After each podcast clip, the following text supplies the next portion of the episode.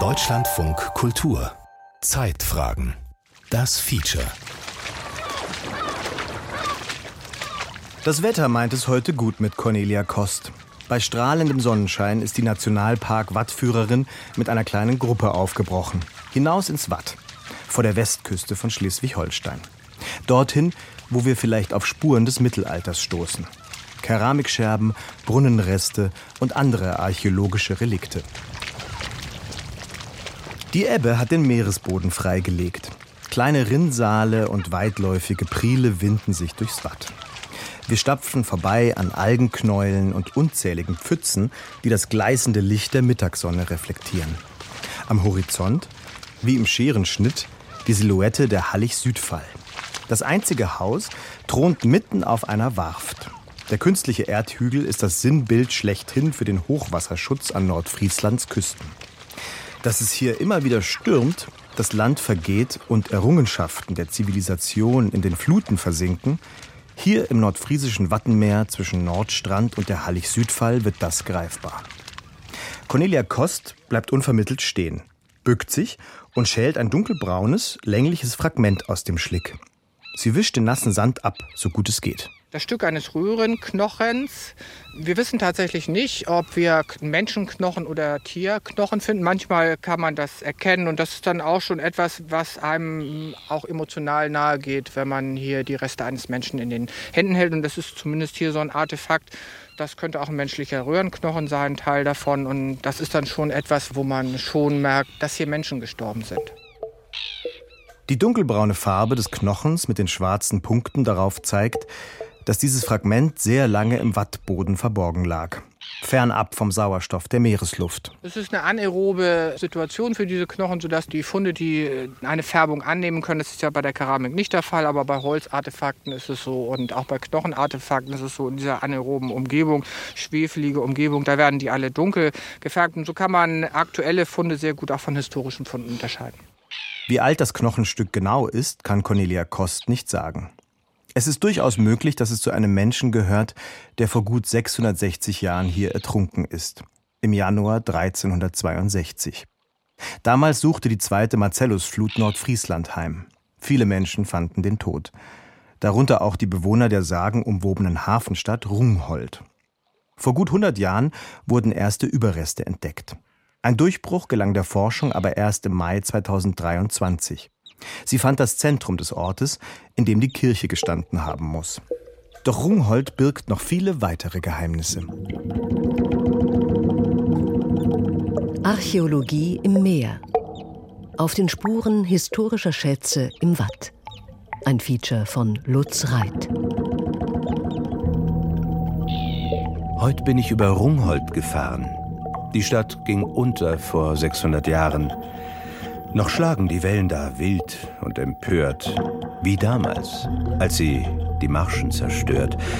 Die Maschine des Dampfers schütterte, stöhnte, aus den Wassern rief es unheimlich und tönte, Trutz, blanke Hans. Trutz, blanke Hans. Dem blanken Hans trotzen, also der tobenden Nordsee bei verheerenden Sturmfluten. Das ist schon immer Lebensaufgabe gewesen für die Menschen an Frieslands Küsten. Der Literat Detlef von Lilienkron schuf 1882 ein lyrisches Denkmal für einen Ort, der über die Jahrhunderte zum Mythos wurde. Das angeblich reiche, aber auch sündige Rungholt, das von der zweiten Marcellusflut als Gottesgericht in den Untergang gerissen wurde. Rungholt war ein Handelsplatz an der mittelalterlichen Küste Nordfrieslands. Der Legende nach ist die Siedlung vor gut 660 Jahren untergegangen, weil ihre Bewohner zu sehr den Lastern frönten. Auf allen Märkten, auf allen Gassen lärmende Leute, betrunkene Massen. Sie ziehen am Abend hinaus auf den Deich. Wir trotzen dir, blanker Hans, Nordseeteich. Und wie sie drohend die Fäuste ballen, zieht leis aus dem Schlamm der Krake die Krallen. Und der Krake entsendet im Januar 1362 die verheerende Flut. Doch sie war nicht die einzige. Ja, sicherlich gehört die große Mannrenke oder zweite Marcellusflut zu einer Gruppe von Sturmfluten des 14. Jahrhunderts. Es hat im Mittelalter immer wieder Deichbrüche gegeben und überflutete Marschlandschaften, genau wie in der Frühneuzeit auch. Der habilitierte Geoarchäologe Dirk Meyer zählt zu den profundesten Kennern der norddeutschen Küstengeschichte. Den Rummel um Rungholt betrachtet der Experte mit Argwohn. Atlantis der Nordsee, medial überhöht. Ein paar Nummern kleiner gehe es auch. Spannend sei es vor allem, welche Fakten sich wirklich herausziehen lassen aus dem Geflecht der Legenden und Mythen. Zu den wenigen Überlebenden der zweiten Marcellusflut, so eine Überlieferung, sollen zwei Mädchen gezählt haben. Während der Sturmflut weilten sie auf einer entfernten Kirchweih. Und auch der Pfarrer von Rungholt blieb verschont. Am Vorabend der Katastrophe hatten betrunkene Bauern seine Hostien geraubt. Der Frevel sollte nicht ungesühnt bleiben. In der Nacht wurde der Geistliche, so wird es erzählt, im Traum gewarnt. Gott wolle zur Vergeltung Land und Leute zerstören. Der Pfarrer brachte sich in Sicherheit, kurz bevor die Sturmflut über die nordfriesische Küste hereinbrach. Das ist die Sühneflut, die Sinnflut, die über die Menschen kommt. Das ist natürlich keine naturwissenschaftliche Erklärung. Aber es gibt Aufzeichnungen in England, Berichte, dass im Januar 1362, und zwar genau zu den entsprechenden Daten vom 15. bis zum 17. Januar, es einen großen Sturm gegeben hätte. Und dann kann man es sich doch ganz gut vorstellen, dass sich ein Tief entwickelt hat über England, was dann in den Nordseeraum gezogen ist und zu einer Sturmflut geführt hat. Anhand dieser historischen Quellen aus England lässt sich die Bahn des Orkantiefs rekonstruieren. Wenn Sturmfronten über den Nordatlantik ziehen, wandern sie entweder von Island aus in Richtung Skandinavien oder sie kommen aus dem Südwesten, aus dem Bereich der Azoren und ziehen dann über die britischen Inseln hinweg Richtung Nordsee. Und genau diesen Weg dürfte jener Orkan genommen haben, der die Marcellusflut von 1362 ausgelöst hat. Der Meteorologe Wolfgang Seifert konnte dies während seiner Zeit beim Deutschen Wetterdienst in Hamburg rekonstruieren. Ich bin durch Recherche darauf gestoßen, dass in historischen Quellen am Tag vor dieser berühmten Marcellus-Flut von einer Sturmsituation über Südengland niedergeschrieben wurde. Und die mögliche Lösung, die zumindest plausibel aussieht, ist, es gibt eine Randtiefentwicklung über Wales oder über Cornwall dieses Tief vertieft sich auf dem Weg zur südlichen Nordsee. Dabei äh, hat es schon so viel Wirkung, um Schäden in Ostengland auszuüben. Und seine Orkanvertiefung erfährt es im Skagerrak. Und mit einer mächtigen Rückseite hat es die deutsche Bucht oder die östliche Nordsee zwei Tage beeinflusst, weil es tief nicht schnell weiter nach Osten gezogen ist. Der Meteorologe ist inzwischen im Ruhestand. Aus langjähriger Erfahrung weiß er, ein Orkantief, das über die britischen Inseln zieht, nimmt häufig Kurs über die zentrale Nordsee Richtung Osten, bis zum Skagerrak zwischen Dänemark und Norwegen. Dort verharrt es dann, mehr oder weniger, und entlädt seine Energie. Unablässig peitschen dabei die Orkanböen aus West-Nordwest. Das ist die sturmflutgefährliche Windrichtung West-Nordwest für die Elbmündung, für die nordfriesische Küstengegend. Und wenn das jetzt über zwei Tage andauert, immer mit Mittelwinden zwischen 8 und 10 Windstärken, also zwischen 60 und 100 Kilometer pro Stunde, das über zwei Tage. Da wird sehr viel Wasser durch den Windschub in die südliche Nordsee reingedrückt, also zusätzlich zu dem normalen Tidenstrom. Drei Meter oder so über dem mittleren Hochwasser ist ganz äh, gut abzuschätzen, sicher, ja.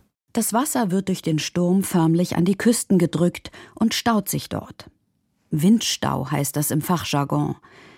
Diese naturwissenschaftliche Rekonstruktion des Orkans und seines Verlaufs passt als Mosaikstein zu den geschichtlichen Überlieferungen der Sturmflut, sagt der Geohistoriker Dirk Meyer. Vor allen Dingen erklärt uns das, warum wir nämlich aus Niedersachsen und aus den Niederlanden und aus Flandern eigentlich keine historischen Informationen zu 1362 so recht haben, weil der Sturm vielleicht doch eine andere Richtung nahm. und vorwiegend Nordfriesland betroffen war. Denken Sie vergleichsweise etwa an die Hollandflut von 1953. Die war in Holland katastrophal, aber nicht für das deutsche Nordseeküstengebiet. Insofern sind Stürme durchaus in ihren Auswirkungen ja regional verschieden. Die Rekonstruktion der Marcellusflut von 1362 geht noch weiter ins Detail. Ihr Verlauf lässt sich anhand der astronomischen Konstellation noch heute gut errechnen. Denn vor allem die Anziehungskräfte von Sonne und Mond bestimmen die Tide, also den Takt von Ebbe und Flut. Die Küstenbewohner wurden damals, es war Mitte Januar, in der Dunkelheit von den Fluten heimgesucht. Gegen 17 Uhr lief das normale Hochwasser auf, wurde aber durch den Windstau erheblich verstärkt.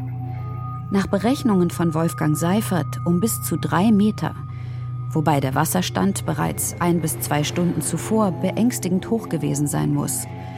Und obendrein schlug die tobende Nordsee im Wechsel der Gezeiten gleich mehrfach zu. Es gibt in den Chroniken Hinweise, dass der Sturm, diese Flut, über mehr als drei Tiden lief, also möglicherweise 18 oder 24 Stunden. Wir sind davon ausgegangen, es hat fast zwei Tage gedauert, sicher mit einer gewissen Unterbrechung. Das Wasser fließt dann auch mal ein bisschen ab, aber hoch genug, um die Vollüberflutung aufrechtzuerhalten. Und wie man geomorphologisch weiß, hat es ja auch andere Gründe gegeben, dass es nicht nur versunken ist durch Wasser, sondern es ist ja äh, buchstäblich sozusagen im Untergrund weggespült. Die mittelalterlichen Deiche waren damals maximal zwei Meter hoch und boten keinen Schutz mehr. Die Region um Rungholt lief voll wie eine Badewanne. Ein Teil der mittelalterlichen Siedlungen lag in Bereichen, in denen die Nordsee tonigen Schlick in den Schmelzwassertälern der eiszeitlichen Gletscher zurückgelassen hatte. Und dieser wässrige Untergrund war für den Bau von Häusern zu labil sagt die Geoarchäologin Hanna Hadler von der Universität Mainz. Also auf Sand gebaut trifft es für das Rungholt-Gebiet tatsächlich nicht. Das ist also ausschließlich auf Schlick gebaut, zumindest im Umfeld der Hallig-Südpfahl. Hanna Hadler ist eingebunden in einem Sonderforschungsbereich der Deutschen Forschungsgemeinschaft. Seit 2015 rekonstruieren Geophysiker und Archäologen aus Mainz, Kiel und Schleswig die mittelalterliche Kulturlandschaft, die unter dem Wattboden verborgen liegt. Dort ist im Gezeitenspiel von Ebbe und Flut klassische Archäologenarbeit kaum möglich, zumal auch das Wetter selten mitspielt. Selbst bei günstigen Bedingungen bleiben kaum mehr als zwei Stunden für Feldforschung im Watt. Daher nutzt die Forschungsgruppe um Hannah Hadler vor allem geophysikalische Methoden. Sie geben, wie bei einem Röntgenbild, Konturen preis, die ein bis zwei Meter unter der Wattoberfläche verborgen sind. Da kommt insbesondere die Magnetik zum Einsatz, was ein Verfahren ist, bei dem kleine Abweichungen vom Erdmagnetfeld gemessen werden, die im Untergrund zum Beispiel durch archäologische Strukturen erzeugt werden können. Und das, was wir dann erst einmal erhalten, ist von dem untersuchten Gebiet so eine Art Stadtplan, also eine Schwarz-Weiß-Karte, auf der Strukturen, sogenannte Anomalien unter der Oberfläche aufgezeigt werden. Mit diesen Karten geht's dann ins Watt, um Details zu klären. Zunächst gilt, Bohren statt Buddeln. Also keine Ausgrabungen im klassischen archäologischen Sinne, sondern mit Hilfe von Bodenproben die Geschichte des Watts bergen. Und das geht durch Bohrkerne. Die haben einen Durchmesser von sechs Zentimetern, sind also wirklich minimalinvasiv, die machen nichts kaputt im Untergrund, aber sie ermöglichen uns Aussagen zur Struktur. Das heißt, wir schauen uns die lokale Stratigraphie an, sprich die verschiedenen Schichten im Untergrund und entscheiden dann nach umfassenden Laboranalysen, was wir sehen. Ist das ein Brunnen, den wir dort vor uns oder unter unseren Füßen finden? Ist das vielleicht ein mittelalterlicher Graben oder könnte das sogar eine Warft, sprich ein Siedlungsbereich sein? Bislang mussten Archäologinnen wie Hannah Hadler auf schwere Stürme hoffen, die Verborgenes freilegen oder darauf warten, dass Priele sich im Wechsel der Gezeiten neue Wege durchs Watt bahnen und dann archäologische Schätze preisgeben. Zufällig, mal hier, mal da. Doch jetzt durchdringt der Röntgenblick der Geophysik meterdicken Schlick. Das ist ein großes Geschenk und Rungholt oder überhaupt das nordfriesische Wattenmeer wird ja immer sehr gerne mit Atlantis verglichen, weil es eben untergegangen ist. Aber wenn Sie mich nach einem viel passenderen Vergleich fragen würden, dann würde ich sagen, es ist eher mit Pompeji zu vergleichen. Wir haben eine Landschaft, die ist untergegangen Und natürlich fehlt dort auch viel, aber sie ist eben auch einfach nur bedeckt worden mit Material in weiten Bereichen. Und eigentlich haben wir das Leben der mittelalterlichen Menschen in vielen Wattflächen unverändert konserviert. Genauso wie es im 13. und 14. Jahrhundert gewesen ist.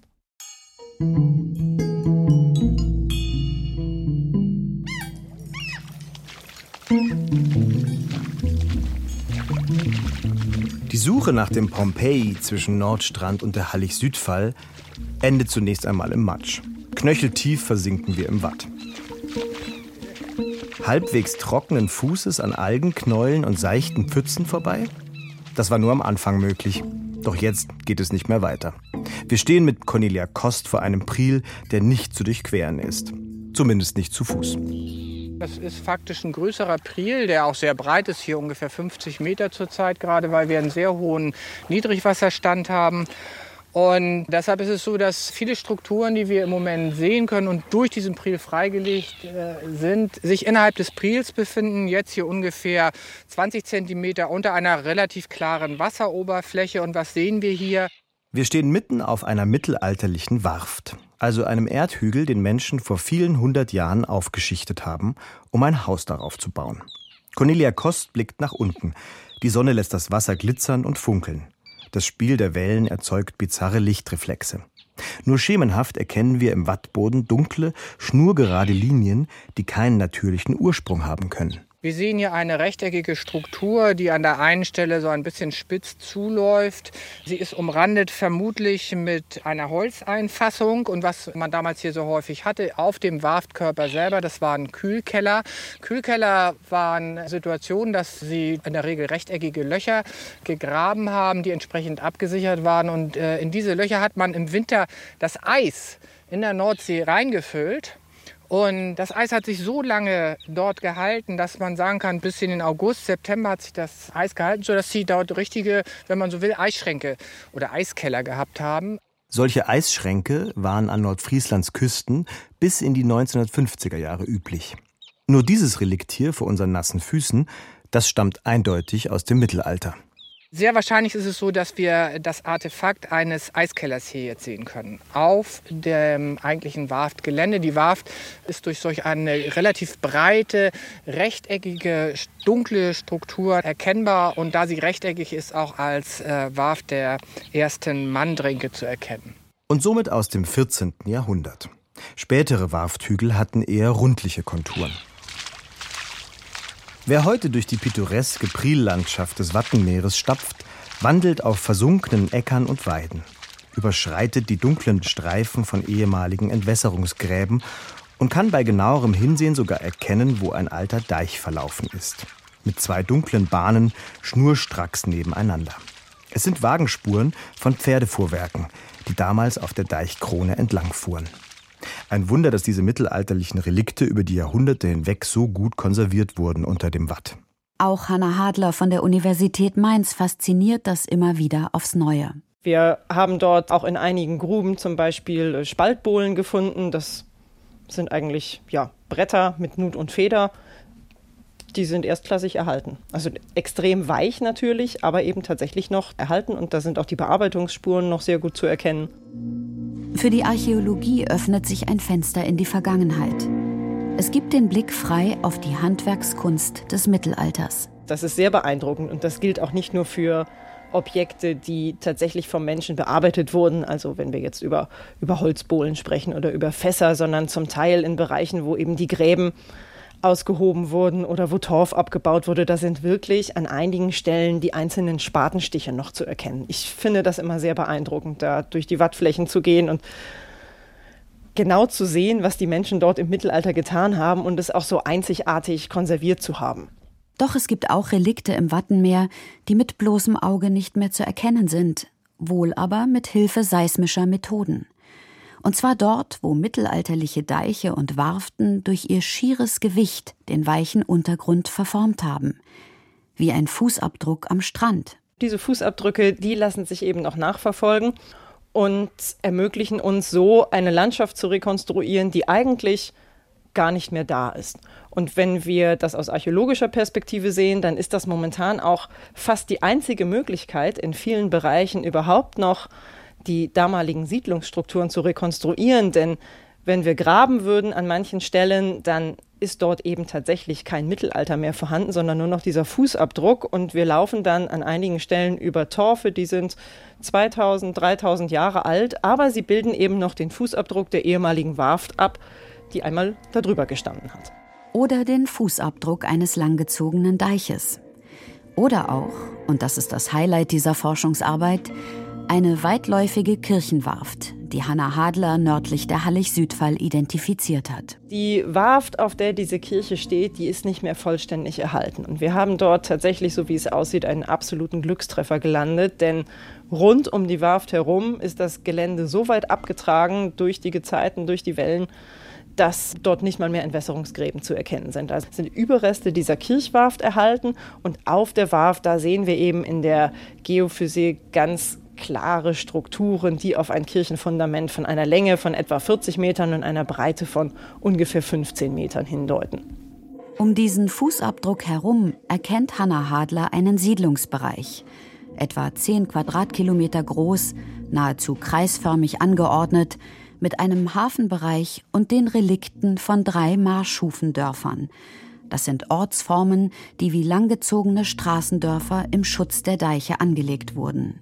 Und genau im Zentrum dieser Siedlung, da liegt eben diese Kirchwarft. Geschützt wird das Ganze eben von diesem sehr massiven Deich, sodass wir davon ausgehen, dass auch wenn wir einzelne Siedlungsschwerpunkte sehen, diese aufgrund der Strukturen, die wir bislang erkennen könnten, alle zu einem einzigen großen Siedlungsareal gehören, in dessen Mitte eben dann diese Kirche thront.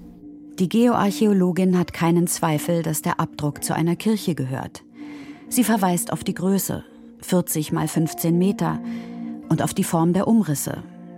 Typisch für eine Kirche ist eine halbkreisförmige Stirnseite, die sogenannte Apsis. Also es kann wirklich definitiv nichts anderes sein. Wir sehen im westlichen Bereich eine rechteckige Struktur, das sieht ein bisschen aus wie ein Turmfundament und im östlichen Bereich ist noch eine runde Struktur erhalten, die wir eigentlich nur als Apsis interpretieren können. Und wir haben lange hin und her überlegt, aber da bleibt tatsächlich keine andere Interpretationsmöglichkeit über, als dass es sich eben hier um einen großen Kirchenbau handelt. Und wenn wir die Dimension des Ganzen betrachten, dann muss es sich dabei eigentlich auch um eine der Hauptkirchen der Region handeln, sodass wir hoffen, eben mit diesem Fund tatsächlich eine hundertjährige Forschungsfrage gelöst zu haben, nämlich die nach der Lage der Kirche Rungholz. Und hier geht es auch gleich weiter.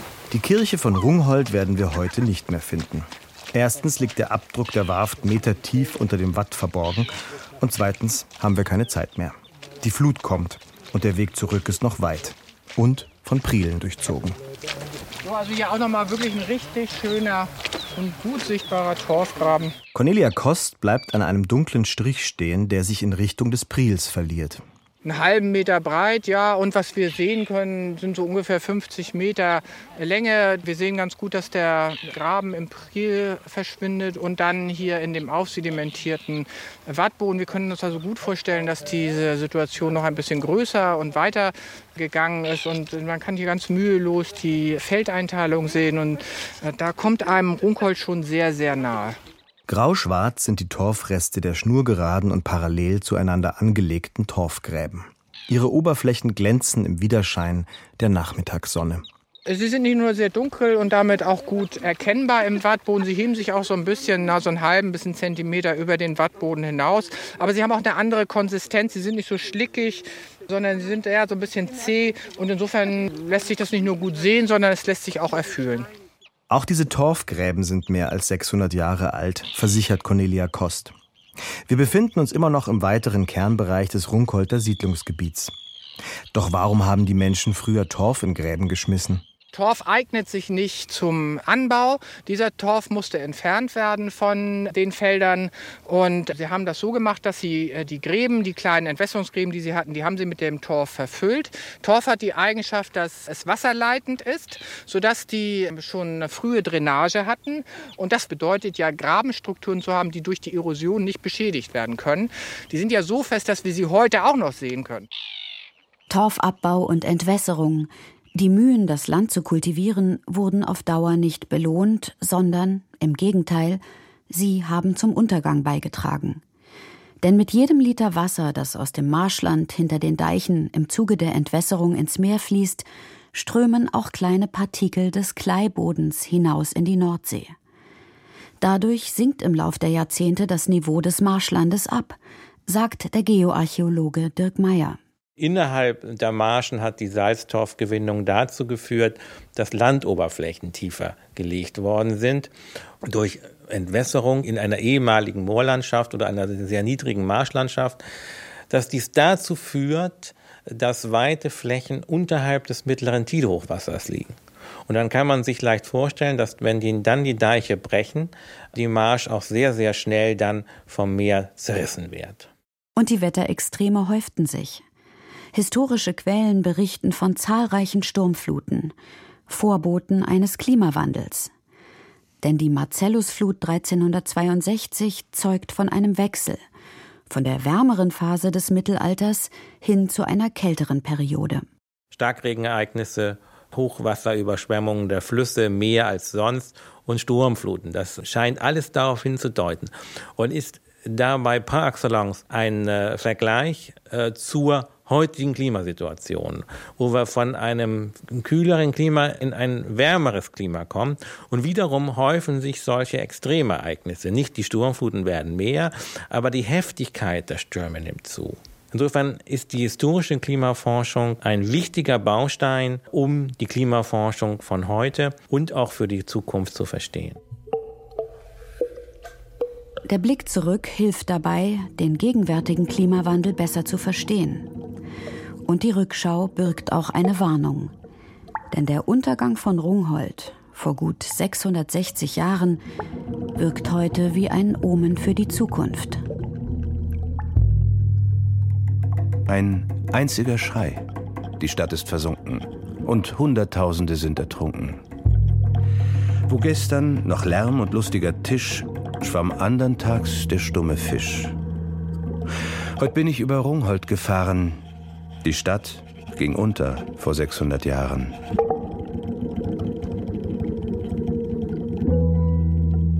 Archäologie im Meer.